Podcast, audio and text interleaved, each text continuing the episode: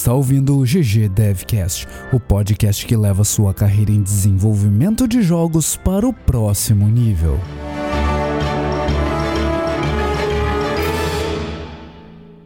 O bloco principal começa aos 14 minutos e 38 segundos. Fala galera, episódio 32 do GG Devcast começando, mais um com convidados especiais. Hoje estamos recebendo o Ianco. Tudo de boa, Ianco? E aí, beleza pessoal? Tem outro convidado? Não sou só eu? Você é o único convidado, cara. Ianco vale por vários. Ah, que isso, pô? Perdi peso. Não, gente, valeu, valeu pelo convite. E aí, ô Juliano, tranquilo? Tudo tranquilo, tudo muito de boa, muito feliz aqui, tá de novo gravando com vocês no Twitch, cara, ao vivo, pela Ao vivo segunda no vez. Twitch. Ao vivão, ao vivaço. E hoje a gente avisou Sim. com antecedência ainda. Ó, isso é importante. Ah. Hoje a gente avisou com antecedência aí, uma hora de antecedência. Porque vocês Você teve atrasaram tempo pra se preparar. e a gente ainda Isso. atrasou meia hora. Cara, Foi uma hora e meia de antecedência, né? hoje. É, olha aí que legal. E ô, Monclar, tudo de boas? E esse microfone Tudo de aí, tá- boas. Tá, bom esse áudio aí hoje, não? Cara, eu espero que esteja. Perguntei pra galera, a galera falou que tá bom. Na live passada ele tava meio baixinho, mas no episódio você fez tuas mágicas lá e não, não ficou Ah, baixinho. cara, alta magia. É verdade. Mandei seus não, feedbacks não é aí magia, é tecnologia. sim, sim, Eles sim, não sabem senhores. ainda usar essa ferramenta. Tu- tudo computador Direito. essa porra. É tudo computador. E, e antes de começar o episódio, eu tenho um disclaimer. Eu não achei que fosse ser necessário fazer esse disclaimer, mas vai ser. É, é triste, cara, né? Brasil e tal, sei lá. Não vou citar nomes, mas eu recebi um e-mail no meu e-mail pessoal, aliás, meu e-mail profissional lá da Aquiles, de um ouvinte do GG pedindo chave do Horizon Chase. Eu, tipo, minha cabeça meio que derreteu na hora que eu li o e-mail. Mas resumindo, pra quem não sabe ainda, esse podcast não tem relação com a Aquiles, fora o fato de que o Juliano e eu trabalhamos lá, e o Monclar trabalhou lá, e o Ianco trabalhou lá também. Fora isso, não tem relação com a empresa. Então a gente não pode simplesmente dar a chave do Horizon Chase porque a gente não é a Aquiles. Aqui estamos E nos opiniões. representando a nós mesmos. Isso, isso é importante também. As nossas opiniões são nossas opiniões, não necessariamente Exatamente. opiniões da Aquiles ou da Petit Fabrique. Então fica o disclaimer, vou botar Exatamente. isso em todos os episódios a partir de agora pro pessoal né, ter isso bem claro na sua mente. E o e-mail Yeah, certo do boy. GG não é meu e-mail profissional, né? O e-mail certo do GG é contato arroba ggdevcast.com.br Hashtag fica a dica. Ou qualquer coisa, arroba GGDevcast, né? Que vai, tipo, melhor ouvinte, arroba GGDevcast. Isso, ou qualquer coisa, arroba ggdevcast, exatamente. Também funciona. Perfect. E aí, como é que foi a semana? Tudo tranquilo, tudo na paz? Cara, tudo na paz, na paz do, do Deus da Guerra aqui. Comprei o God of War. Ah, Cara, estou impressionadíssimo. O jogo Eu tô maluco pra jogar não, não falhou em entregar todas as expectativas. É, tá, tá um hype, né, em cima do jogo, cara. Tá com no- notas altíssimas em Metascore. A galera tá falando é, por tudo aí que tá bom pra caramba o jogo. E de fato tá. Eu fui, na real, sem muitas expectativas, porque eu nunca fui um grande fã da série. Eu joguei pouco dos outros God of Wars. Mas esse aí eu me senti quase que obrigado a jogar, né? Por ser tão. Né? É, é tipo um, o Zelda, só que da, da Sony, né? É, então ficar, ficar de fora dessa ia ser meio, ia ser meio ruim, assim. E, um cara, o jogo tá Zelda, me impressionando demais, cara. Sony. Eu, É, eu em não estabelecer, né, o, a relação, assim. Em termos de IP, uma expectativa. o seu balde. Mas realmente, Ah. cara, o jogo tá, tá impressionante. É, tá, tá sendo tudo que ele tá prometendo mesmo. É, eu tô com pouco tempo de jogo, eu tô jogando no, na dificuldade hard lá. Não é nem o ultra hard. Tem, tem a dificuldade lá, o I, é, Give Me God of War, que é o mais difícil de todos. E antes disso tem três. Eu tô, na, eu tô no, que- no que seria o hard. Esse Iron Me God of War é o, é o, seria o hardest, eu acho. É, Hard Me Plenty.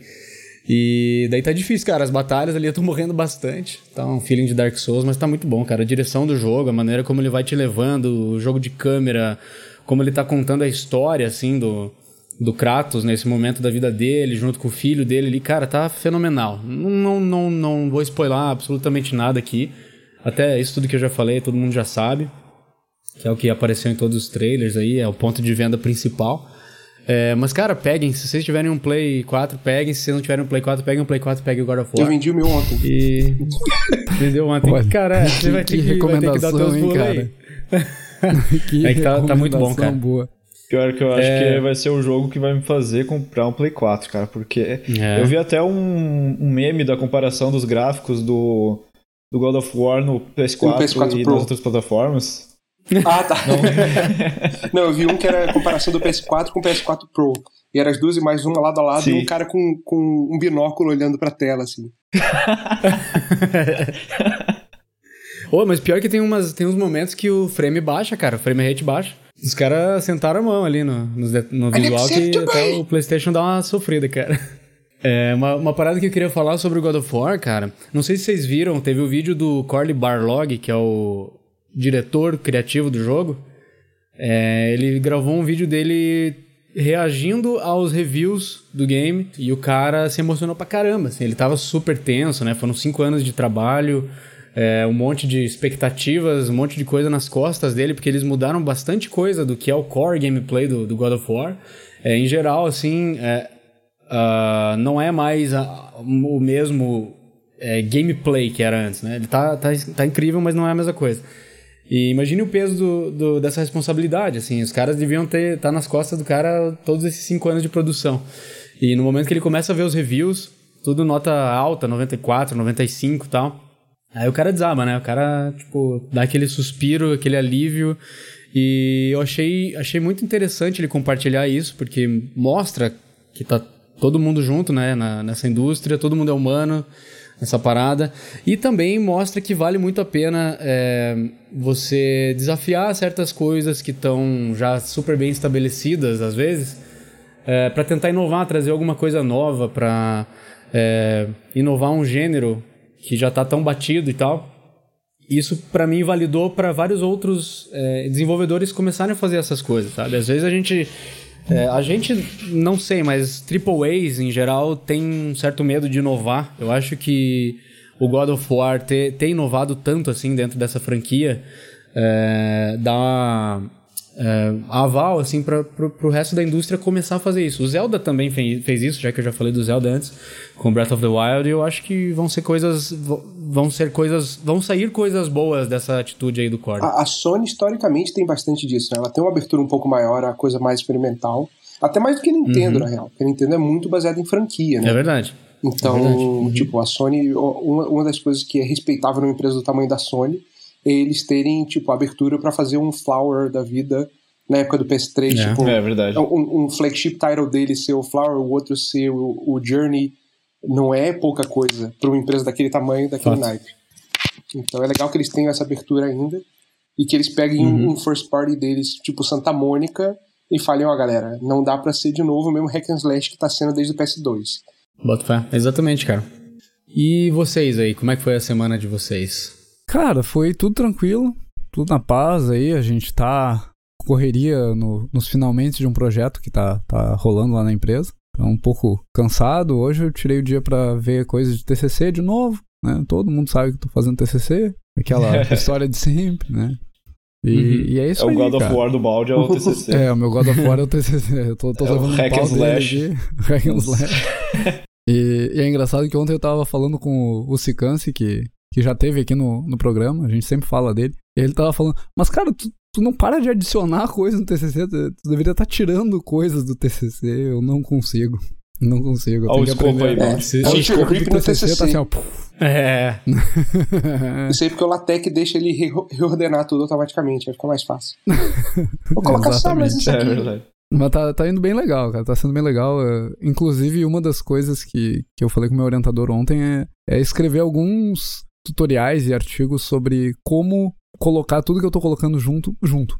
Porque eu tô fazendo umas junções meio bizarras ali de, de softwares e, e planejadores e redes neurais e tá, tá virando uma maçaroca, mas tá funcionando, então acho que vai ser interessante compartilhar esse conhecimento, porque, enfim, eu tomei um pau pra fazer isso funcionar e eu acho que mais gente vai se beneficiar se souber como isso funciona. Isso é um problema seríssimo da academia até hoje, que é, tipo, o pessoal tá muito acostumado com artigo, porque artigo é moeda de troca, basicamente. Então, tipo, é muito difícil você ter uma aplicação prática open source. Tipo, ah, eu fiz esse trabalho aqui, tá aqui a minha aplicação, roda ela, faz o que você quiser com ela. Uhum, Normalmente só tem, exatamente. tipo, páginas e páginas da explicação matemática do algoritmo, etc, etc. E aí, tipo, um o cara que talvez conseguisse ter um uso muito bom para aquilo, só olha e fala, ok, tem esse negócio aqui, acho que é um somatório, deixa pra lá. E em vez de usar aquilo, fazer um negócio legal. Exato. Ah, e, e tem até algumas coisas meio, meio bizarras e místicas uh, quando tu tem a fronteira ali da academia. Eu tô usando agora o Arcade Learning Environment, que é basicamente um, um framework que uma galera criou para usar emulador de Atari como um ambiente de aprendizado. E aí tu tem como ligar os teus agentes dentro desse ambiente e fazer eles aprenderem ou planejarem sobre como jogar jogos de Atari. Só que ninguém explica como integrar isso com o teu ambiente de verdade, sabe? Ah, tá aí, funciona. Você pode usar uma fita ou usar orientação objeto para se comunicar com o emulador. E é isso aí. Se vira. Hum. E cara, é... não é difícil, mas não ninguém explica aquele pedacinho que falta para, ok, como é que eu ligo meu planejador nisso aqui? Como é que eu Qual faço ele atira? funcionar? Qualquer tira, é, exato. então, acho que vai ser interessante escrever sobre isso também. Maneiro. E Legal. você, Juliano? O que você tem feito? Cara, eu Juliano? quero falar sobre nossas redes de contato, que eu acho que é legal dar uma lembrancinha. e Né? quais são os apoiadores novos, Baldi? Deixa eu ver. Nós, nós temos um apoiador novo, cara. Olha Você aí. me pegou despreparado aqui. Eu não, não tava preparado pra falar sobre Ah. apoiador. O, o cara não me Então respondeu, na você. ah, é? Sim, eu não, não Então sei não pode- ele... Nós temos um Eu apoiador acho que novo. respondeu sim. Respondeu? Eu acho que ele Ih, respondeu sim. Olha no e-mail lá. tá, vai, vai enrolando aí, Juliano, enquanto eu acho o e-mail do cara. Não, eu vou. Enquanto que tu, você procura aí as, os apoiadores novos, ou apoiador novo, Ou apoiador. eu acho que é novo. legal dar uma lembrancinha que a gente tá agora com um canal no YouTube, né? Então todos os vídeos aqui que a gente tá gravando ao vivo e o podcast eles estão no formato de vídeo também, ah, cortadinho ali para ter só o episódio. Então você pode acessar lá no YouTube, você procura por GG Devcast, a gente vai estar lá. E tem inclusive os nossos plays, cara, nosso GG Devcast Play Rocket League. E Né, tem- vamos os ver plays o que, é que um vai... vídeo só, né? Tá sou só é que quando eu tô falando, Uhum. Vai ter mais. Quando sair na quinta-feira o podcast, já vai ter mais Olha. podcast plays. Eu Olha aí. Plays de acho, quê? né? Rocket Vamos League? De novo? Não. Vamos ver o que mais. Sei lá. E se você tá querendo conversar com a gente também no Discord, a gente tá lá no Discord. Ah, tem o site também, www.ggdevcast.com.br e tem o Twitter. Sigam lá que a gente tá sempre compartilhando quando que vai rolar a live. A gente sempre avisa ali no Twitch quando é que vai começar, com pelo menos uma hora de antecedência. Tá, então, Juliano. E estamos Sim, no Twitch também, né? apoiador novo Pra é o quem- Herbert Matheus Teixeira. Olha aí, Bem-vindo. bem-vindo. E aí? Ô, Juliano. E que mais? Aliás, eu tenho uma dica antes de começar, Hum. Mande a sua dica. que é o blog do John Romero. Acho que a gente não tinha falado do blog dele aqui. Obviamente, Acho ele que tem um não. blog.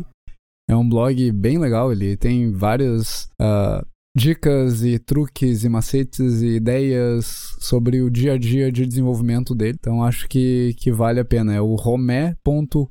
O cara é sensacional. Cara, né? Romero. é- Romero é sensacional. Queria ter um domínio assim. Mas fica a dica aí do blog do John Romero. Vai estar na descrição do episódio depois o link pra quem não entendeu como é que acessa. Vocês já falaram alguma vez do blog da Riot aqui, não? Hum. Porque o blog. O, a Não, Riot tem não. um blog de Oh, é que é muito baita dica. E que eu sempre esqueço Não, que legal. existe. Então, de vez em quando, vem no Twitter assim, eu falo, puta, esqueci de olhar esse cara. E tem muita coisa legal lá. Ah, tem bastante coisa sobre ah, como que eles melhoraram a performance, como que eles refizeram a UI do jogo inteiro. Depois eu mando o link pra vocês colocarem também. Mas é um blog meio desconhecido, entre aspas, ah, que tem bastante conteúdo legal. É Da bem hora. legal mesmo. Que massa. Vale manda bastante a manda pena pra olhar. gente o, o link que a gente já, já compartilha ali no Twitch e depois a gente bota na, na descrição do episódio. Na real, já está na descrição do episódio pra você que tá ouvindo isso do. Né? Você que Do site do perdeu, GG. você que foi vacilão e não tava na live lá, perdeu, perdeu, Aqui, Playboy. lá. Aqui, lá, é- é- isso tá difícil, cara. A gente A internet estabelecer um, uma métrica. É muitas dimensões diferentes. É, é muita dimensão. é, Não consigo acompanhar. Falando sobre dimensão, vamos pro bloco do jogo destaque. Do jogo de destaque do Vamos. Juliano. Esse é o jogo destaque do Yanko. Hoje a gente vai falar sobre o Yankoverse, cara. Eu vou deixar o link aqui, já vou compartilhar. Um beijo, TT, copyright TT do Yankoverse. O nome. O TT eu acabou de. ele- o TT tinha perguntado no Twitter assim: qual que vai ser o tema hoje? Eu falei: vai ser o seu tema favorito da sua vida. Yanko. Vai ser Yanko. Aí, Sim, ele acabou cara, de responder aqui, ó. Ô, vocês nem me avisam com antecedência que o Yanko ia estar gravando. Tô 100% pistolaço. Aí, ó, tá vendo? Full pistola behavior. É só ele entrar aí que dá tempo. E E o Yankoverse, eu compartilhei o link aí, o link vai estar na descrição do episódio também. É uma coletânea, cara, de jogos do Yanko. Eu, inclusive, tava jogando dois aqui que eu me diverti bastante: o Chimera Break This Shit, Break That Shit, e o Herbarium. Cara, muito massa. E eu fala um pouco aí sobre es- esses teus projetos. Cara, em- É sobre o Chimera, que foi aquela. Foi a jam do One Class Jam também. Que eu acho que é, que é bem legal a história. é, não, na real, o Chimera é, o- é o último jogo que eu fiz. Assim, eu faço muita coisa no meu tempo livre, o que faz meu tempo não ficar livre nunca, não é nada. Mas é, o Chimera ele foi um jogo que eu fiz pra One Class Jam. A história da One Class Jam foi quando o pessoal do Celeste postou o código do, do player controller deles, que tinha tipo 5 mil linhas ou coisa do tipo. E a galera começou a falar, tipo, nossa, que bosta, não sei o que, blá blá blá. e aí é, eu lembro que um cara falou, tipo, foi basicamente uma piada no Twitter que eu fiz, que o cara falou, tipo, quantos jogos cabem numa classe? Aí eu falei, The One Class Jam. e eu falei, pô, vou fazer One Class Jam, só pra, tipo, fazer a piada. Mas aí eu comecei a pensar a respeito, eu falei, pô, é, uma, é, uma, é um exercício interessante, tipo, como que será que o pessoal é, aborda esse, esse conceito de colocar tudo em uma classe só? Será que o cara vai só fazer tudo capenga e não querer nem saber de nada? Ou será que ele vai simplesmente usar uma linguagem que não existe o conceito de classe? Ah, ou então Uhum. ele vai, sei lá, fazer uma coisa completamente não legível, reorganizar as ideias dele, etc. Ah, então eu acabei fazendo isso e no fim das contas saiu na, na newsletter do, do Itch e eu achei que ninguém fosse participar, mas teve acho que umas 14 entries e tal. Teve 16, 16? 16 missões. Aham. Ó que organizador Caramba. bom de jam que eu sou, né? Nem sei. Mas a história do... E eu tô vendo aqui, você tinha, você tinha os achievements, né? Eu tinha colocado os achievements, é. é. E, e tinha coisa que você era obrigado a postar o seu código-fonte pra ninguém nunca te contratar no futuro como programador. Mas a, a, a sacanagem, assim, eu acabo. a- Acaba que tudo que eu faço sempre tem alguma coisa muito esquisita envolvida. E no Quimera eu achei que fosse. Eu lembro que eu tava falando com a Erika, com a minha esposa, e eu falei, ah, eu vou fazer tal coisa, tal coisa lá. Ah, mas é só isso? Então até ela já tá acostumada com, com, com essa ideia de que sempre tem alguma coisa envolvida. E aí tem a mecânica do glitch, porque o jeito que eu organizei o código do jogo foi todos os objetos do jogo têm a mesma classe. E tem um drop-down que você escolhe na Unity para escolher qual é o tipo de classe, tipo, qual é, qual é o tipo de objeto. Ah, e aí, por causa disso, simplesmente eu posso mudar em runtime qual é o tipo de objeto. Nossa, então, cara. tipo, Ah, nossa, sei lá, eu não cada- consegui chegar tão longe assim. É, eu meio que. Eu sempre faço essa cagada, porque eu sempre tô fazendo as jams maiores do que eu consigo terminar no tempo ah, limite. Ah, e aí, nesse, tipo, dava tempo sobrava, porque foi só um breakout e tal. Mas aí eu Uhum. sempre acabo dando alguma, algum deslize no balancing do negócio. Mas se você estiver jogando isso aí e quiser ver a mecânica, é só apertar B um monte de vezes, você tem um cheat que quebra os blocos. E você vai avançando. mas, aí, mas aí a história é essa, tipo, no, no- a, a coisa diferente do jogo é que ah, tem, o, tem o glitch que pode acontecer aleatório quando você tá jogando nos níveis mais acima. E um dos Uhum. blocos do breakout vira uma bola ou um pedal. E você tem que controlar as duas coisas ao mesmo tempo. Mas é tudo por causa da ideia de, tipo, tudo usa a mesma classe, tudo é a mesma coisa, tudo funciona igual. Pode crer, pode crer. Da hora, cara. Aqui tem informação, é. O... Mas, cara, acho que a gente pulou uma etapa, né? O Yanko não falou quem que ele é, É, o que Pois ele é, tá fazendo não, aqui. Eu, eu tinha colocado isso como, né, começar o bloco principal com isso. É, porque o, Pois o é, assunto só que como o hoje jogo é de destaque Yanko, foi dele, né? Né? Não, faz É verdade. sentido. É, já faz meio sentido. que. Mas é, hoje a gente chamou o Yanko pra bater um papo sobre desenvolvimento de jogos, jogos, jogos experimentais, né? Que o Yanko faz muito disso. Jogos sérios também, o pessoal pediu pra, pra gente falar sobre jogos sérios, acho que o Yanko também pode dar uma, uma palhinha sobre isso. Então, Yanko, se apresenta aí. Quem é o Yanko? Quem é VC? Quem é VC? Então, ah, eu sou originalmente do Rio de Janeiro. ah, eu fiz ciência da computação. Comecei como indie developer junto com o Tinos, que trabalha na Kiris também. Ah, e quando a gente começou, basicamente não tinha. ah, ah, assim, tinha alguns grupos que faziam jogos e tal, mas no departamento de ciência de computação, especialmente, tinha a galera que se interessava mais por fazer engine e por programação e etc. E na época a nossa vibe era fazer jogo, sabe? Ah, e foi bem, tipo, na época do nosso projeto final e tal, ah, a gente usou Ogre 3D e tal, e o Teams programa infinitamente melhor do que eu. Então acabou que eu era tipo o artista designer dos jogos e programava um pouquinho e fazia ah, protótipo e tal. Uh, depois que ele foi pra Aquiles, eu comecei a trabalhar sozinho mesmo, eu e o Léo, que era o músico que trabalhava com a gente. Uh, e aí eu, a gente, tipo, quando a gente trabalhou junto, a gente lançou um jogo que era o Tribot, que era um jogo para mobile, é um endless runner que era difícil demais pro mercado, mas a gente aprendeu um monte, tipo, fazendo ele. Um, uhum. E depois que o Teams foi pra Aquiles, eu trabalhei sozinho e eu lancei um jogo para Leap Motion chamado Octorhythm, que era um. O Leap Motion é um devicezinho que ele detecta mãos, então basicamente um Kinect especializado em mãos. E o jogo foi lançado junto com a App Store deles. Então foi legal porque teve todo o processo de conversar com a empresa e lançar junto e preparar tudo com, com como se fosse com a publisher, entre aspas, né, que eram eles mesmos. E era um jogo de ritmo que basicamente você tinha que fazer meio que jogar pedra, papel, tesoura no ritmo. Enfim, tu, tudo que eu for falar que eu fiz aqui sempre vai ter um meio que. É, difícil de explicar, porque sempre, como eu falei, sempre tem alguma coisa esquisita. É, depois disso eu fui para Kiris, uh, muito legal trabalhar lá. Trabalhei com gente bonita, maravilhosa, cheirosa. Oi. Vocês talvez conheçam, mas foi legal, foi um processo bem legal. Eu trabalhei no Ballistic, trabalhei no Copatum, dei uma ajuda pro pessoal no primeiro, uh, não no que esses dois caras fizeram, que era muito mais legal. mas e eu trabalhei no Horizon Chase também, principalmente na parte do, do da pira para fazer o negócio funcionar como o jogo 2D em 3D, uhum. que foi provavelmente os meus primeiros cabelos brancos. Assim.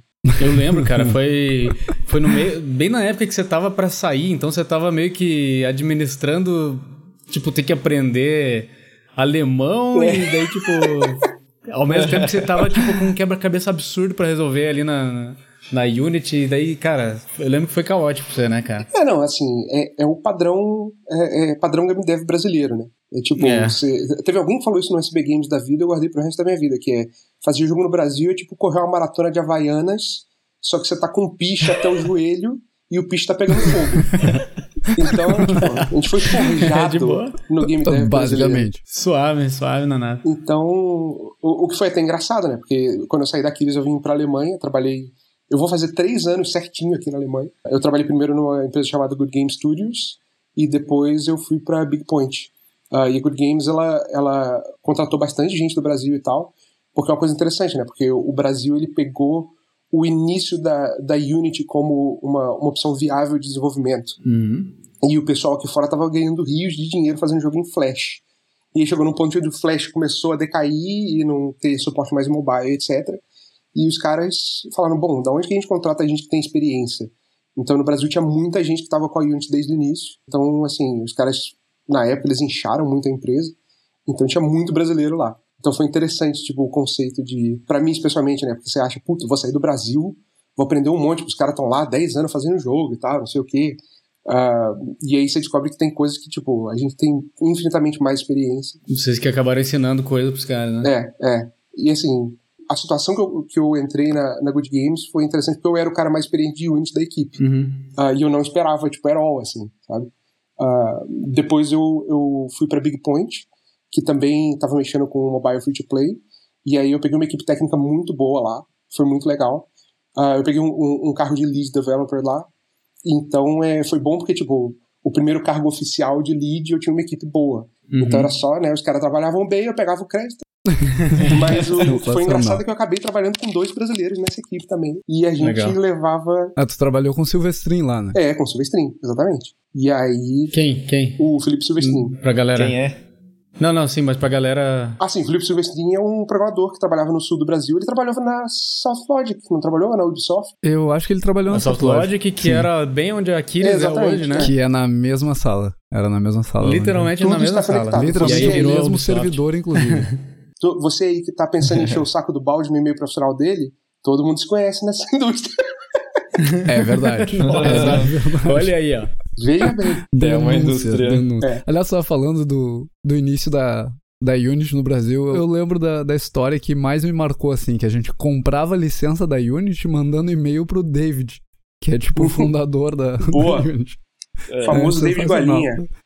David Golinha, pra ter uma, uma, ideia assim de quanto tempo faz que a galera usa Unity por aqui. Pode crer. Ô, Ian. Fala pra mim. Fala, fala pra gente aqui, pra galera que tá assistindo e ouvindo, como é que você acha que ser um cara multidisciplinar te ajudou nessa, nessas empreitadas aí de sair do Brasil e tal, até por aqui mesmo e depois lá fora? Eu acho que assim, a, a coisa do multidisciplinar, muita gente vai passar por isso aí. eu acho. Que é. Você quer fazer jogo, você não sabe como e você não tem gente que saiba fazer jogo. Hoje em dia, felizmente, tem muito mais informação disponível, é muito mais fácil uh, do que antigamente. E, assim, por exemplo, no caso da Unity, por exemplo, grande parte do motivo de eu, de eu ter conseguido virar um profissional mesmo e ser contratado, etc., foi porque a Unity facilitou muito o desenvolvimento. Porque o tempo de from zero to hero, se você está fazendo essas coisas do zero, uhum. diminuiu bastante. Mas eu acho que, especialmente, a, a, a, coisa de multidisciplinaridade, ela te ajuda a se comunicar bem com as outras pessoas. Então, assim, se você está só pensando na sua área e você não está tentando aprender alguma coisa sobre a área das outras pessoas, você não vai.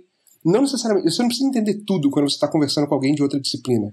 Mas você tem que ter o, o é, é, é, fácil de você encontrar um tom para é, resolver os problemas difíceis. Então, se você tem um problema de, por exemplo, se o seu game designer, você é programador, o game designer pede uma coisa para você, uh, você tem que saber o quão importante é aquilo antes de falar pro cara, velho, isso aí vai demorar três meses pra fazer, não tem como. Uh, a mesma uhum. coisa um artista, tipo assim, se o cara tá fazendo um negócio, tá dando problema, se você sabe um pouco sobre como ele trabalha, você pode virar para ele e falar, então, e se a gente fizer isso aqui assim, assim, assado, sabe? Uh, então, essa facilidade de comunicação eu acho que ajudou muito no dia a dia, sabe? Uh, não necessariamente para em termos de arrumar o emprego, sabe? Talvez na época uhum, daqueles uhum. o Balde me contratou, então ele pode dizer se faz diferença ou não. Mas é, eu acho que o dia a dia da equipe é muito ajudado se você entende um pouco mais do que só a sua área, sabe? Uhum. E, e, é importante saber que você não tem que ter um nível profissional na coisa para conseguir se comunicar bem com as pessoas. Grande parte, tipo, grande parte do jeito que eu tento abordar como eu lido com qualquer pessoa em qualquer situação é me colocar no lugar da pessoa antes de responder qualquer coisa para ela. Uh, então, quanto uhum. mais você entende do que a pessoa está falando, mais fácil é para você fazer isso. Sim, sim. É, é, muito comum, assim, o pessoal que é de programação é muito comum o arquétipo do programador que, tipo, ele pensa só no negócio dele e não quer saber de nada, e, tipo, qualquer um que discorde daquilo é burro, e etc, etc. E isso é uma coisa que, tipo, eu, eu encontrei um bocado e eu fico muito impressionado vindo, por exemplo, de um lugar tipo Aquiles, sabe? Porque na Aquiles o pessoal, todo mundo tá acima de, da média em termos de saber um pouco de outras, de outras disciplinas, etc.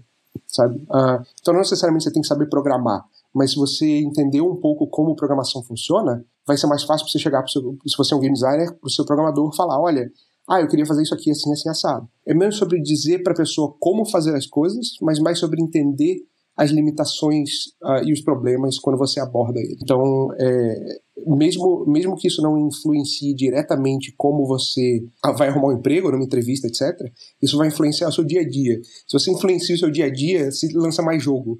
E se você lança uhum. mais jogo, é mais fácil arrumar emprego. então, mesmo que seja um arco meio, meio indireto, eu acho que é uma coisa que Sim. vale muito a pena. E não só, assim, não só por Legal, isso, é interessante, sabe? Uh, se você se interessa por jogos, jogos é um negócio multidisciplinar pra caramba. Sim, sim. Vale a pena você olhar outras coisas. Ah, mas eu não sei desenhar. Beleza, velho. Faz um bonequinho de palitinho ali, escaneia, bota no jogo Aí algum artista vai ver e falar, velho, isso tá horrível, vou fazer para você. Uhum. Pronto, você já tem uma equipe de desenvolvimento. Perfeito, cara. É, só para entender o processo, né? Fazer o boneco de palito ali, pra você saber se você vai fazer um negócio 2D, como é que você faz para de fato transformar aquilo depois no sprite, não sei o que, em vez de receber tudo pronto já do artista, fazer o processo inteiro. Você vai virar um cara bem mais autossuficiente, cara. E vai virar um é, um centralizador e distribuidor de informações para sua equipe. Isso eu acho que cabe muito no perfil do lead, Sim. Que é um cara que não necessariamente é, vai ser especialista, talvez, numa coisa que ele está fazendo, mas ele é um cara que vai, vai ter um vocabulário é, de game dev imenso, assim, Sim. e vai ser um, um, ponto muito forte, assim, um pilar da equipe. Eu acho que é um mindset bacana isso. Porque é o mindset do tipo, eu não quero ser um programador, eu quero ser um artista, eu quero, eu quero fazer um jogo. É, exatamente. A coisa, a, essa abordagem holística, como diz um cara que eu trabalhei, uhum. eu acho que é importante porque, no fim das contas, se você tá pensando só na sua disciplina, você não tá pensando no bem do projeto, sabe? E uhum. isso é um problema grande. Sim, sim. É, é interessante isso, porque trabalhando na Alemanha nos últimos três anos, eu trabalhei com muita gente de muitas nacionalidades, o que é, para mim foi sensacional. Assim, achei muito legal fazer isso. Uhum. E é muito engraçado como tem algumas, alguns, uh, uh, alguns padrões sociais que você encontra, assim, sabe? Então, por exemplo, o alemão especificamente, ele é muito uh, compartimentalizado. Então, um uhum. alemão padrão que você está trabalhando, ele entende, olha, isso aqui é o que eu faço. E é isso aqui. E ele vai fazer aquilo ali muito bem. Mas se tiver um pouco fora do que ele faz, ele tem grande chance de ele virar e falar, ah, isso aí eu não faço não Tá, mas pô, mas Pode tem como você fazer porque a gente precisa? Não, tem, mas quem faz isso é o fulano, fulano tá de férias, ele volta amanhã, aí você fala com ele. O que, tipo, no Brasil é um negócio que não existe. Bota Sim. bota fé. Então, é, Foi, foi, foi então um choque de cultura. cara, o meu, o meu primeiro o meu primeiro ano foi um choque de cultura pesado, assim. Pode Até crer. porque é, eu tava acostumado a, a, a trabalhar muito, muito tempo e tal. E aí aqui o sol Uhum. se põe às 8, 9 da noite quando tá verão. Então, tipo, eu não sentia o Caraca. tempo passar. Ficava lá, pá, daqui a pouco não tinha mais ninguém no escritório. Eu falei, o que, que tá acontecendo? Era. Meu Deus, o que que tá acontecendo? Mas, é, mas essa coisa assim de. Óbvio, tudo tem né, o seu contraponto, né? A gente. O brasileiro ele tá muito acostumado também a trabalhar muito e forçar muito a barra, fazer muito mais coisa. Ah, Uhum. Então, mas o, o choque cultural de, dessa compartimentalização, especialmente para a gente estar, por exemplo, assim, o, o, o overarching que eu, que eu descobri é o brasileiro ele faz tudo porque se ele não fizer no tempo que precisa fazer, a empresa fecha. Isso. É. Então, tipo, o, o, o game dev, especialmente no Brasil, é tão. é, tem empresas sólidas, felizmente, agora, mas se der merda, fecha. E é isso. Aqui, pro cara Sim. ser mandado embora, é um processo quase infinito. Que, tipo, o cara pode não fazer nada, mas, tipo assim, ele pode ir pro Uhum. trabalho, ficar o dia inteiro sem fazer nada, não entregar, etc. Mas o cara tem uma, uma, uma segurança muito grande no trabalho. E como são empresas que são estabelecidas, estabelecidas, tipo, ah, a gente tem um jogo que tem 13 anos e ainda faz milhões por mês. Tipo, você consegue manter Uhum. uma empresa inteira com aquilo lá. Então não tem, sabe, não tem o, o, o fogo, o, o, o foguinho batendo no traseiro ali. Tá Eu lembro, eu lembro de situações. Eu lembro de situações que a gente tinha que lançar updates para certos jogos que assim, a gente orçava em três meses, falava, é, mas se não lançar em um mês, vai dar ruim. E aí, como faz? E aí a equipe inteira fala, beleza, então vamos lançar isso em um mês. É isso. Acabou. Exato, Uhum. exato. Ah, então eu acho que é. É. muito dessa, dessa work ethic, assim, de brasileiro, porque, mal ou bem, provavelmente todo mundo fala isso aqui o tempo inteiro, mas o brasileiro tem a síndrome de, de, de underdog do cacete, assim, né? Tipo, a síndrome É. de vira-lata muito grande. É. Aham. E, e, tipo, é, é engraçado você sair e entender que não é bem assim, sabe? Uhum. Ah, o, o meu, o, meu primeiro, o meu primeiro ano de trabalho aqui era basicamente eu chorando todo dia, falando, pelo amor de Deus, vem alguém daqui pra mim.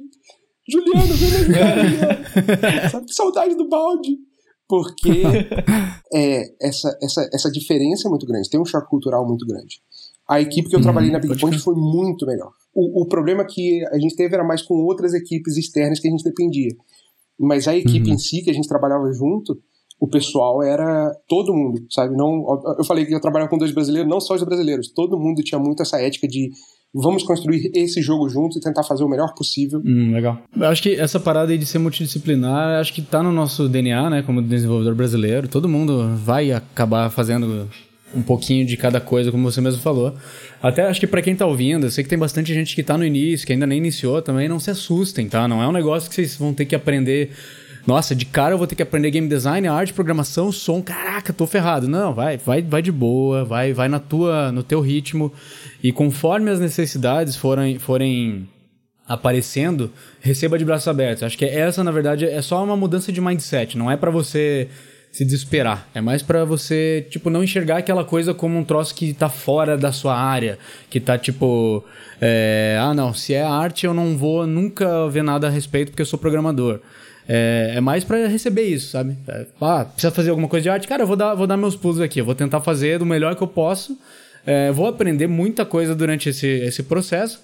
E aí depois, quando precisar, quando o artista se liberar ou alguma coisa assim, ele vai fazer alguma coisa. Ou vai com a sua arte mesmo, você vai ter aprendido um montão. E eu acho que especialmente pra quem tá começando é um negócio interessante, porque tem muita gente que, tipo, puta, eu quero fazer jogo, como que eu começo? E tipo, ah, será que eu vou ser programador? Será que eu vou ser artista? Será que eu vou ser sound designer?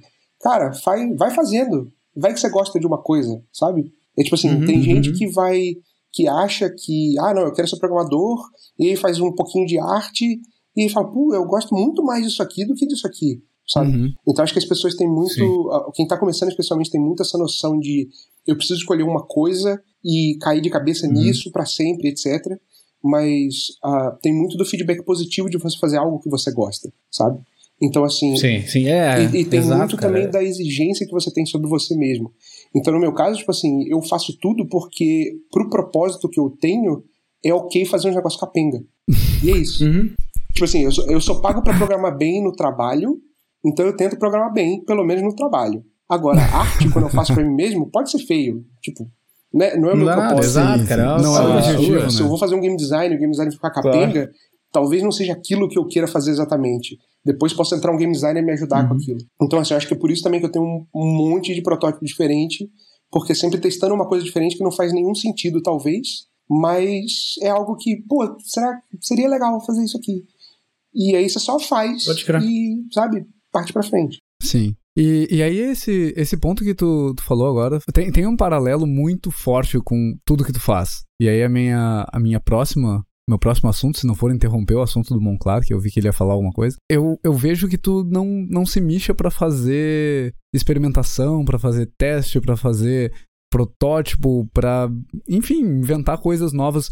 O que que tu enxerga de, de benefício em fazer isso? Por que que tu faz isso, em primeiro lugar? E eu sei que uma das, das prováveis causas é que é legal fazer, mas o, o que mais que tu vê de, de benefício em fazer esse tipo de experimentação, em fazer esse tipo de teste e compartilhar? Porque eu vejo que tu compartilha muito o que tu tá fazendo e, e compartilha muito esse conhecimento. Por que que tu faz isso? O que que tu tira de, de benefício fazendo isso? Olha, eu acho que assim, ah, quando. é- Essa coisa de compartilhar é um negócio bem presente desde que eu comecei como indie, assim, sabe? Na época que eu trabalhava com tinos e tal. Ah, um dos motivos da gente ter arrumado um emprego na Kiris é porque a gente organizou um evento e a gente convidou o Ed para ser palestrante lá. E foi assim que a gente, tipo, conheceu ele pessoalmente, etc. Ah, na época que a gente começou, ah, não tinha não tinha essas ah, as organizações que você tem no Brasil inteiro hoje em dia. Tipo o, o Spin ou, ou essas organizações de, de desenvolvedores independentes que têm encontros regulares, etc. A gente, inclusive, Uhum. queria fazer isso na época. Ah, mas aí acabou que uma coisa levou a outra, complicou, etc. Mas na época de faculdade a gente fez ah, ah, eventos para atrair essas pessoas para o mesmo lugar. É, eu, quando era moleque, eu mexia com música. Tinha um evento de, de música que eu ajudava a organizar lá no Rio, tinha 10 anos já. E era uma jam session que tinha, tipo, 100 músicos inscritos. E a gente ia trocando tudo. E era, tipo, pauleira, independente, e a galera arrumando isso. Mas o, o senso de comunidade que aquilo cria e o fato de você conhecer gente. Ah, pô, eu tenho uma banda e eu preciso de um guitarrista. Eu toquei com esse cara aqui nesse dia. Foi muito legal. Ah, então, esse evento ajudava. Era, era um beacon para todo mundo se juntar naquele ponto, se conhecer fazer amizade e dali surgiu uma porrada de banda, dali saiu o casamento, daí o povo teve filho, sabe? Sim. Então, muito disso carregou pra coisa do Gamecraft, que foi o evento que a gente ah, fez naquela época. Porque a gente via o SB Games, que era o único evento grande que tinha todo ano, e a gente tinha algumas, não críticas, mas a gente gostaria que tivesse algumas coisas diferentes no SB Games. Então a gente falou, tá, então a gente faz o nosso próprio evento. É isso. Felizmente na época a gente estava na faculdade, conseguiu um pouco de dinheiro pra fazer e tal. E a gente fez um negócio no, no, no formato que a gente achava legal de fazer. E isso juntou um monte de gente ali. Teve um monte de gente que provavelmente se conheceu naquela época e viu que era possível, tinha outras pessoas, etc. Então, assim, essa coisa de fazer parecer que é possível você ajudar a informação a correr é porque eu, eu acho que é, é isso que faz a criação das coisas acontecer, sabe? Às vezes você vai ver um cara, tipo, você vê um GIF animado no Screenshot Saturday de um cara que tá fazendo uma coisa, Uhum. e você olha para aquilo e fala, putz, com isso aqui dava para fazer esse outro negócio. Daqui a pouco você tem um jogo que saiu disso. Uhum. E é um negócio interessante, tipo, Sim. por exemplo, da, é um negócio que eu nunca tinha parado para pensar até fazer, por exemplo, a One Class Jam. Que, tipo, por causa daquela jam, por causa daquela piada que eu fiz no Twitter, um monte de gente fez jogo. E teve gente que, tipo, era o segundo jogo da pessoa, sabe? Então, tipo, é um empurrãozinho que você dá que de repente faz um cara começar a fazer as coisas, sabe? Sim. E é, é muito legal Que isso. massa. E você precisa fazer isso. É meio que você devolver pra comunidade também, sabe? É uma coisa que eu acho muito legal do GG, que é vocês estão fazendo conteúdo de, muito, de uma qualidade muito, muito alta em português. Que é um negócio que eu nunca tive tempo de fazer. Na época que a gente começou a Devod, eu escrevia só em português no blog e tal. Mas não tinha muita atração. Então, tipo, acabou caindo, porque a gente foi trabalhar, etc. E hoje em dia tá- tem muito mais necessidade disso. Então, as coisas tipo GG são extremamente importantes por causa disso. Porque a gente tem uma indústria que é, ela tá num ponto que tá começando a se solidificar, mas precisa começar a treinar a gente para poder entrar. Sim. Uhum. Uhum. E, é, e puxar essa galera pra perto, né? Sim. Tipo, para fazer, fazer esse pessoal se sentir bem-vindo também. É. É, isso é também um dos, dos objetivos da gente aqui, sabe? É mostrar que, tipo, quando a gente tava no começo, a gente falava, meu Deus, esses caras que já têm 9, 10 anos, os caras são intocáveis, não tem como conversar com eles, sacou? E é. não é, não é assim, cara. Eu sou um cara igual você que tá começando aí, meu. Nove anos atrás, que eu tava ouvindo os caras do podcast, sete anos atrás, quando eu comecei a ouvir eles, eu falava, meu, esses caras são são deuses aí do, do desenvolvimento de jogos, eu nunca vou conseguir nem conversar com os caras. E a gente, a gente chamou eles aqui no GG no outro dia, sabe? Para mim foi um negócio de fã, assim, realizado. E também, cara, é, desmistifica completamente aquela coisa de, é, de que o cara não é inacessível. Essa semana mesmo, agora acabei de me lembrar, uma parada fantástica aconteceu. Eu tava.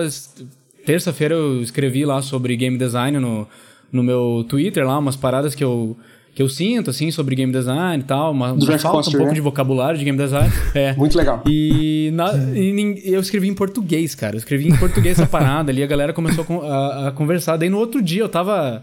É, eu já tava meio que na bad, assim, com uma parada que tava rolando, assim, então, pá, que droga, não sei o que. Daí eu olhei, tinha uma resposta no meu Twitter de ninguém menos do que o Ref Coster, o cara que escreveu o Theory of Fun, cara. e que também foi, foi lead... Senpai has noticed me. Cara, pois é, exatamente. É, o cara também foi lead designer do, do Último Online e diretor criativo do Star Wars Galaxies. Daí eu fiquei, cara, Sim. eu escrevi esse tweet em português. Que que tá o cara não respondeu, tá ligado? Eu não marquei o cara e o cara veio e falou comigo, cara. Tipo, e deu maior, maior dica, assim, me apontou para uma direção que era exatamente o que eu tava procurando. Então, tipo assim, cara, o cara saiu, assim, totalmente do caminho, got out of his way, entre aspas, sabe? Tipo, o cara não precisava ter respondido, o cara não precisava ter compartilhado. E o cara foi lá, deixou ali, cara, meia dúzia de caracteres ali do Twitter que tinha exatamente a informação que eu precisava, cara. Isso aí não custou nada pro cara de verdade, sabe? Tipo, eu no lugar dele teria feito a mesma coisa. Mas eu, eu no meu lugar, nunca imaginaria que o cara teria feito isso, sacou? E, mas, e, tipo, isso, é isso que tem que ser desmistificado, cara. Todo mundo tá junto nessa, sabe? A, a comunidade desenvolvedor de, de, desenvolvedora de jogos, ela é muito pequena em comparação com outras indústrias. E ela tem essa coisa muito legal da galera se comunicar muito. Usar o Twitter, usar outros meios de comunicação. Tem muita gente fazendo stream, assim, de é, desenvolvimento e tal. E isso é muito massa, sabe? Acho que não, não custa nada você dar um oi ali, sabe? É. Dá um oi, cara. Às vezes o cara não vai te responder, o cara tá ocupado. Mas às vezes o cara vai te responder, sabe? É, é eu acho que o, é engraçada a coisa toda do Twitter, né? Porque eu, eu não uso Facebook, mas eu sou viciado em Twitter. É o, é o meu cigarro. E aí. Uhum. é, é muito interessante a interação que as pessoas têm, porque é muito fácil, é muito próximo, né? Então, tipo, uhum. o, o, que as pessoas esquecem. Eu acho que tem duas coisas importantes que você falou. A primeira é as pessoas esquecem que ninguém faz ideia do que está fazendo. A real é essa. É. Se você chega no trabalho é. e você faz, você sabe exatamente o que está fazendo, ou você não está sendo, é, é, não tá sendo mais um desafio para você, o que em breve vai ser não interessante mais, ou então uhum. você está mentindo para si mesmo e para os outros. Então ninguém é. lembre, ninguém sabe o que está fazendo. Essa é a real uhum. de game dev. Muito uh, bom, cara, muito bom. E a segunda coisa é que tem muita informação sobre muita coisa. Então, às vezes, um cara que é muito especializado em A não sabe nada sobre B. Então, por exemplo, é tipo essa coisa do Ref Costa que você falou, eu passei pelo inverso já. Que é uhum. o Steve Streeting, que é o Simba, que foi o primeiro cara que começou a Ogre 3D, que era a única uhum. engine 3D uh, uh, uh, open source que tinha na época que a gente começou e tal.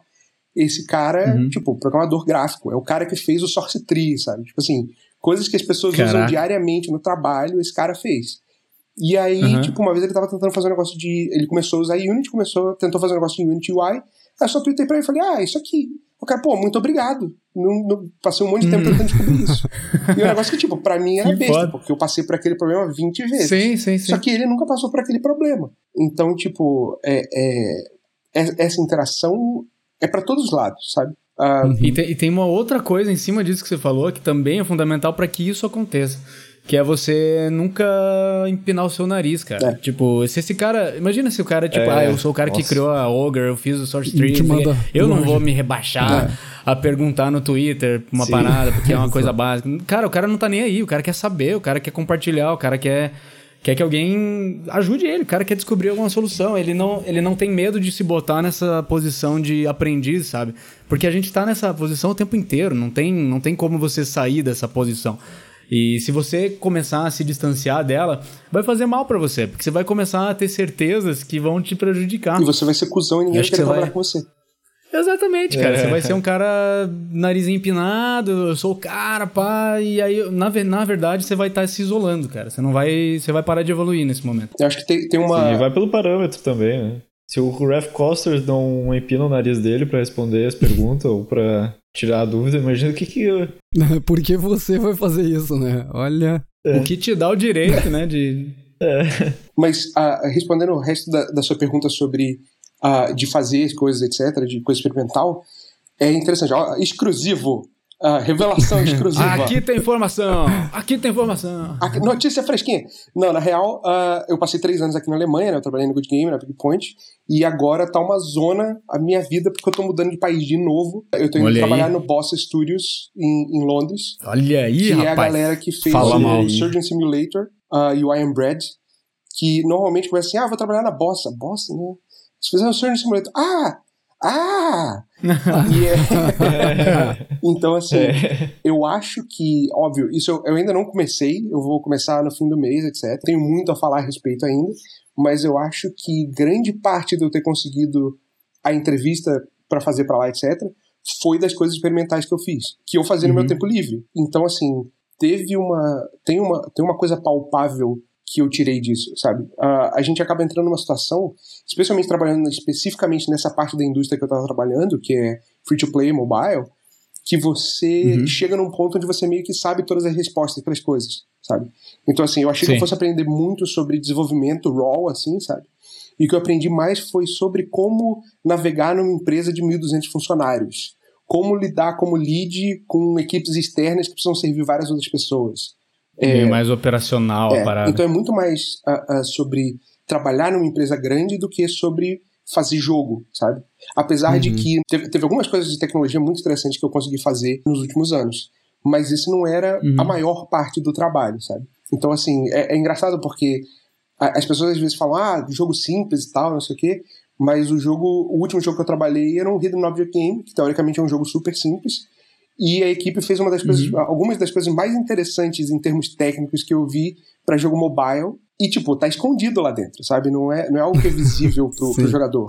Mas a uhum. gente tinha um cara que era graphics programmer que fez um, um, um shader PPR que rodava em, em device furreca, assim, e funcionava perfeitamente. Os caras fizeram um pipeline. Explica, explica pra mim, eu sou leigo. Perdão, que que desculpa. Uh, physically based rendering é, são as técnicas uh, novas de, de fazer rendering em jogos. Tipo assim, as coisas bonitas que você vê em Unreal, uhum. é, hoje em dia é tudo feito com physically based rendering, que é uhum. eles tentam renderizar as coisas com, com uh, diversos, uh, diversas texturas para tentar simular como a luz se comporta. É, tu descreve uhum. o, o shader mais em função das propriedades físicas dos materiais do que, sei lá, em função da cor que tu quer compor, né? Uma... Entendi. Exatamente. Que, o que, é que meio que faz mais sentido, que... né? Faz, mas é caro. É mais complexo. mas não, fa... é, não, não dava para fazer antes, né? Porque... Então, assim, esse cara fez isso. Ele fez um monte de uh, efeito de pós-processing pra gente fazer em cena de, de diálogo, sabe? A gente fez um esquema de, de, de como que a gente ia organizar 450 scriptable objects, que um era relacionado ao outro, e, tipo, como uhum. que se organizava isso, como que a gente deixou tudo na mão dos game designers, a gente não tocou em nada de content, sabe? Então, assim. Foi tipo, vocês fizeram tools assim para os game designers? Sim, a gente, assim, teve uma tool que a gente fez do zero, que a gente inclusive tinha um, um servidorzinho, que era, era um serviço que fazia organização dessas coisas todas. Voltando à coisa que o Baldi falou, tipo, eu, não, eu, eu depois que o projeto acabou, eu fiz um post-mortem técnico dele, eu escrevi três ou quatro posts a respeito. Tá tudo lá no meu blog, então quem tiver interesse na parte técnica e tal. Tem inclusive uma coisa que tá open source, que talvez seja útil. Eu quero terminar o sistema de UI, tipo, eu tô. Tudo que eu fiz no trabalho eu não posso abrir o fonte, né? Então eu refaço em casa e eu abro fonte. Então tem um sistema de UI que eu escrevi um artigo grande a respeito, que eu quero terminar de refazer para poder disponibilizar também. Uhum. Mas. É, então assim. Uh, eu meio que misturei dois assuntos ao mesmo tempo. mas a coisa de. boa, de, tá interessante. Uh, mas apesar disso tudo estar tá acontecendo no trabalho, uh, eu sentia muita necessidade de fazer coisa criativa por fora. Então, assim, uhum. é o que o Baldi falou, é legal. É o que eu acho legal de fazer. Então, assim, embora eu ache. Isso, isso não é uma crítica, é importante dizer, isso não é uma crítica. Mas, assim, embora tenha equipes que façam, por exemplo, jogos que são perfeitamente iguais a jogo de Super Nintendo, 16 bits, tipo, perfeitamente igual, controle igual, etc, etc, eu acho sensacional. Mas não é o tipo de coisa que eu faria, porque isso já foi feito. Uhum. Então, assim, eu pessoalmente não sinto tanta graça em fazer isso, sabe? Então, quando Uhum. você chega no ponto em que você está trabalhando oito horas por dia e aí você vai fazer alguma coisa no seu tempo livre, você tem que escolher bem o que você vai fazer. Porque você tá usando Uhum, aquelas horas ali que você podia estar com a sua família, sabe? ou Sim. jogando, ou só descansando. Então, quando Pode crer. a minha escolha normalmente vai pra coisas mais experimentais, tipo assim, ah, esse negócio aqui eu nunca vi, vou fazer. Eu sei que vai ser ruim, mas whatever, sabe? É essa. Sim. Pode Passa o link pode do seu blog aí, Ah, eu passo. no Twitch pra Beleza. pessoal. No Twitch ele não tá logado. Eu não passa, tô no Twitch porque me- Passa pra gente que a gente põe lá. Então, o- outro spoiler: conexão na Alemanha é uma porcaria. Pô, Tem Cable assim, cara? Deutschland. É, rapaz, aqui o negócio é. Mas O Yanko teve que. Ele teve que interromper a jogatina. interrompi a jogatina da, da patroa. esposa. Ela tava, coitada, ela tava jogando. PUBG. Eu falei, vou reiniciar o modem que tá ruim aqui. Eu cheguei lá, tava ela com a cara. Perdão, mulher, te amo, desculpe tudo que eu fiz. Até quero puxar um comentário do Wilkinson aqui antes da gente continuar. O... Ele falou que, o- apesar de tudo, acho que o Rodrigo Hilbert não sabe programar. e ele falou que ele conheceu vários indie devs pelo Twitter, que é incrível a quantidade de gente que experimenta e faz uns jogos muito bacanas. E realmente, cara, Twitter é assim, é a plataforma, que nem o Iaco tava falando, plataforma perfeita então, para desenvolvedor de jogo, a comunidade tá toda lá. Não. Super, assim, se você não tá no Twitter, entra Eu- lá. eu acho ah, sensacional como um pouco Eu, e... eu tenho bursts, assim, de, de participar no Twitter. Volta e meia, eu, cara, eu preciso me envolver com essa galera. Aí eu passo dois dias respondendo e conversando. É, eu sumo, né? Porque eu tenho, eu tenho uma dificuldade de interagir. Mas não tem problema. Você tem, você tem o seu Street Cred, tá fazendo o, o, o GG DevCast agora, não precisa Não. interagir com mais ninguém. É, pô. Só dá É, uma beleza. skill horrorosa É. pra galera. Acabou. né? não, não respondo mais, não falo mais com você, só aqui. Ah, é sensacional. Desde que o Juca me, me mostrou o tweet deck lá, cara, eu viciei no Twitter, tá sempre na minha tela, na minha outra tela aqui, eu tô vendo aqui a galera posta. Cara, o meu negócio com o Twitter é brabo. É assim, outro dia eu tava no, no busão, esperando o busão 9 horas da manhã, e aí chegou um cara com a lata de cerveja desse tamanho e um cigarro no dedo. Eu falei, puta, na hora eu fui começar a julgar ele mentalmente, né? Mas eu lembrei, porra, 8 horas da manhã eu tava com o Twitter lá. Era até a mesma coisa. Pode crer. É vício total. É. Sensacional. E, Ai, cara. Mas é legal, é inspirador, sabe? Você vê uma galera que você fala. ah, Essa coisa toda de não ter o nariz empinado é bom ser no Twitter, sabe? É tipo, sei lá, Sim. é, é, é, é isso que eu- isso é uma das coisas mais legais da Aquiles pra mim. Que é como eu mexia com tudo, todo mundo era melhor do que eu em tudo. E eu achava sensacional. Você fala, porra, Uhum. que isso, cara? Eu lembro quando o Bernardinho entrou lá. Que era tipo, um moleque Ah, que o tinha, sei lá, cara. 10 anos de idade, fazia os sculpt lá. sabe? É, é uma loucura. Sabe, hoje em dia o cara. Quantos anos o Bernardo tá, gente? Eu nem sei. 20. Cara, acho que ele deve estar tá com com- 25? 23, Não, tá com eu Eu não acho. sei, cara. Eu acho Sei lá, o 23. Bernardinho deve estar com 14 anos agora. 14 tá com anos. bigode e tudo, tá? E o cara é diretor de arte da Prime Tá, One, tá com aquela pelugem, assim. É, Sim, cara. Sim. que eu tenho só Faz isso uma até hoje. miniatura sinistra, cara. Pra Sinistra. quem não fez o link, o também, Bernardinho é. que participou com a gente aí do um O dos Bernardo, Bernardo Pascoal. Cruzeiro. Né? E é, Bernardo e é uma, Cruzeiro é uma isso aí. loucura, sabe? Então, assim, Sim. você, eu acho muito legal estar nessa situação em que é, você está imerso em pessoas que sabem muito mais sobre tudo mais que você. Porque é o único jeito que você Aham, aprende. eu adoro sabe? isso também, cara. Sensacional. Eu, eu também, cara. Eu, eu sempre tô nessa posição também, Yanko. Tipo, pra mim, eu sei, eu sei um pouquinhozinho assim de cada coisa, mas eu sei o suficiente pra conseguir chegar na, na pessoa ali e começar um papo e entender o que ela tá falando. Isso pra mim explode minha mente toda vez, sabe? Que daí eu chego ali na mesa do, do Juca, né? Chegava, né? É, Juca, o que você tá fazendo aí? Dava, fazia um carinho nele primeiro. né? daí ele, daí ele me contava as paradas dele, ele me mostrava os é, os shaders e as caras, coisas muito loucas que ele tava fazendo sempre ali. Eu saía dali assim, cara. É. Abuso de substâncias. dele.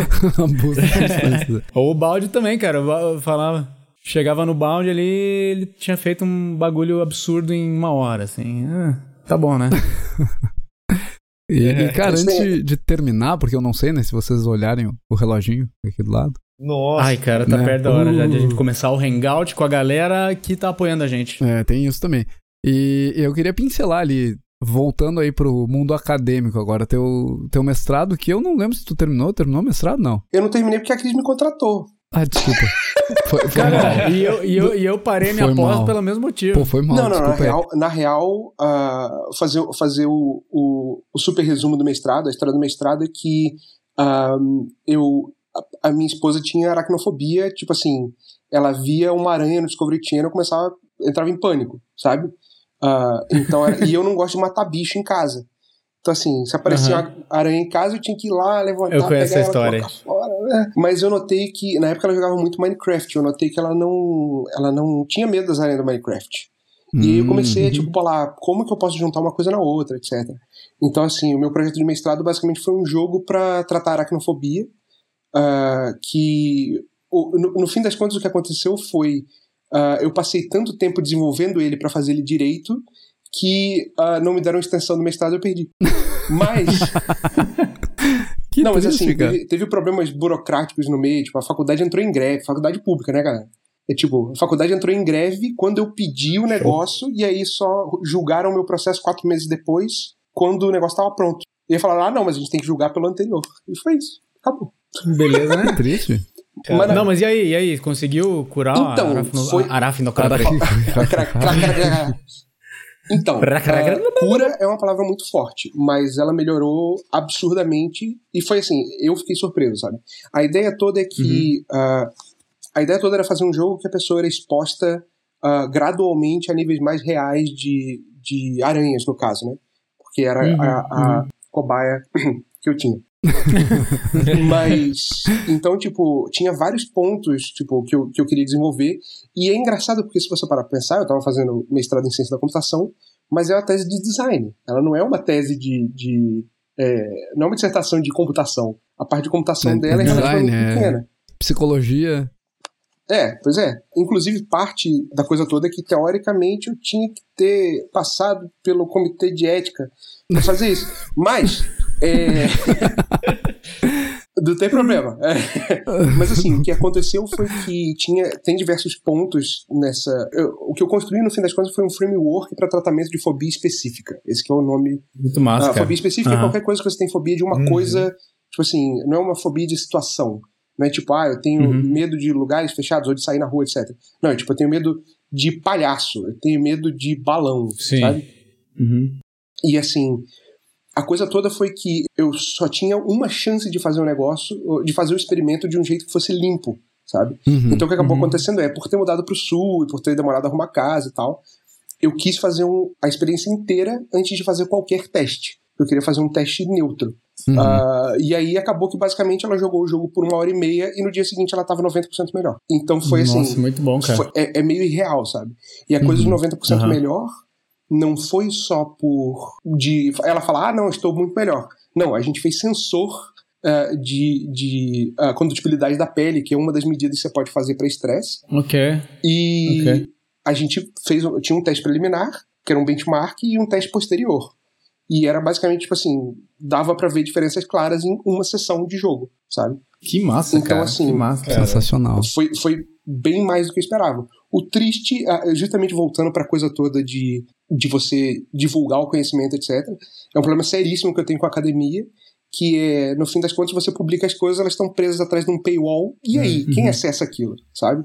Ah, e a coisa toda de assim, beleza, eu terminei a, a dissertação, não foi publicada, etc., mas eu fiz o que eu pude para tentar colocar o núcleo da informação disponível para todo mundo. E foi Uhum. até engraçado, Legal, cara. porque eu era bem aberto com isso, e uns meses depois, assim, apareceu uma galera falando: oh, você viu essa notícia aqui? E eram os caras que faziam exatamente o mesmo método que eu tava tendo ah, numa universidade, sei lá da onde e tal.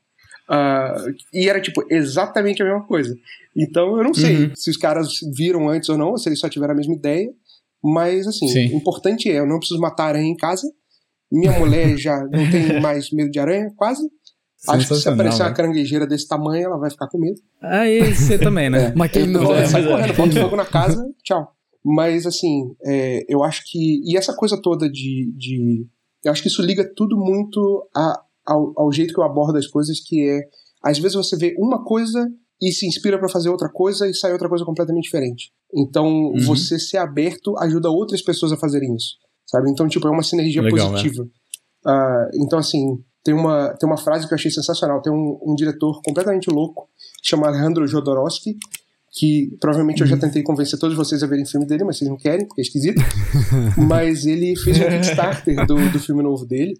E aí tem uma frase dele que me marcou muito, que ele falou que every artistic gesture can be the seed of a new road. Então, tipo assim, todo gesto artístico pode ser a semente do mundo novo, sabe? E aquilo ali, tipo, eu acho que é isso, sabe? Por isso que você tem que ser aberto. Por isso Legal. você tem que, Uhum. tipo, cara, eu tô fazendo um, sei lá, um breakout.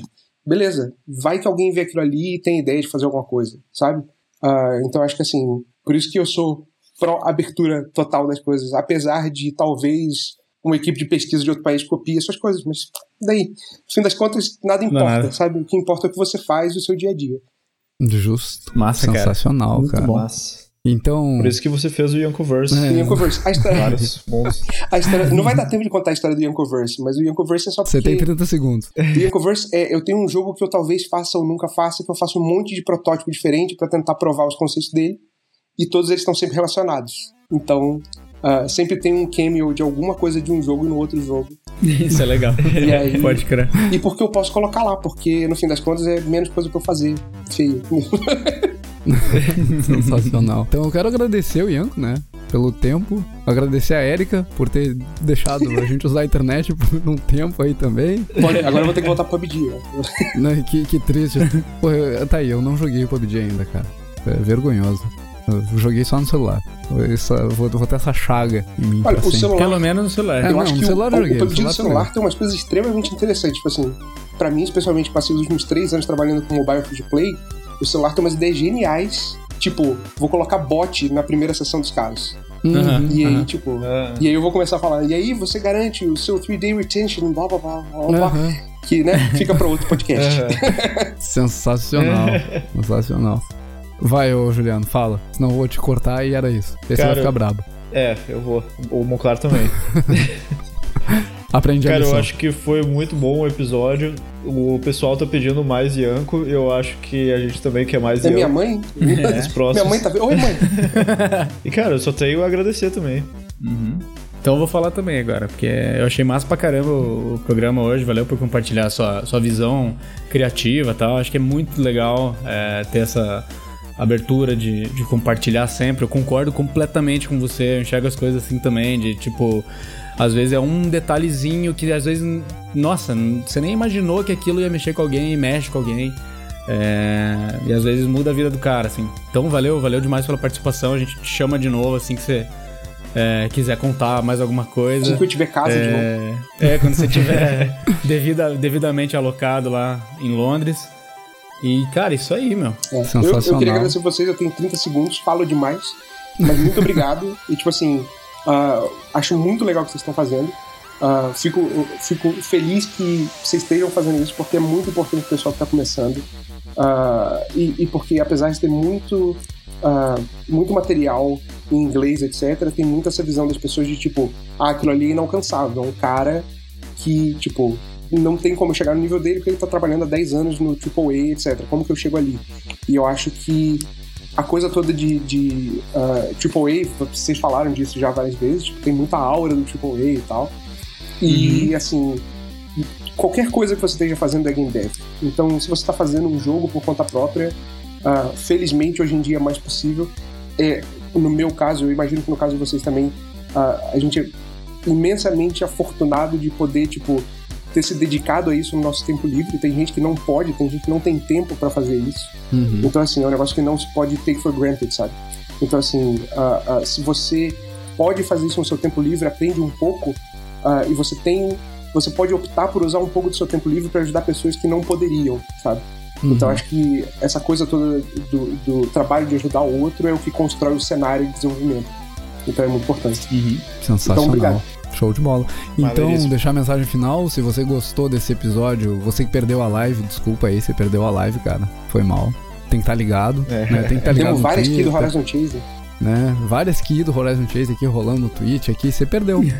perdeu, cara. É isso que acontece.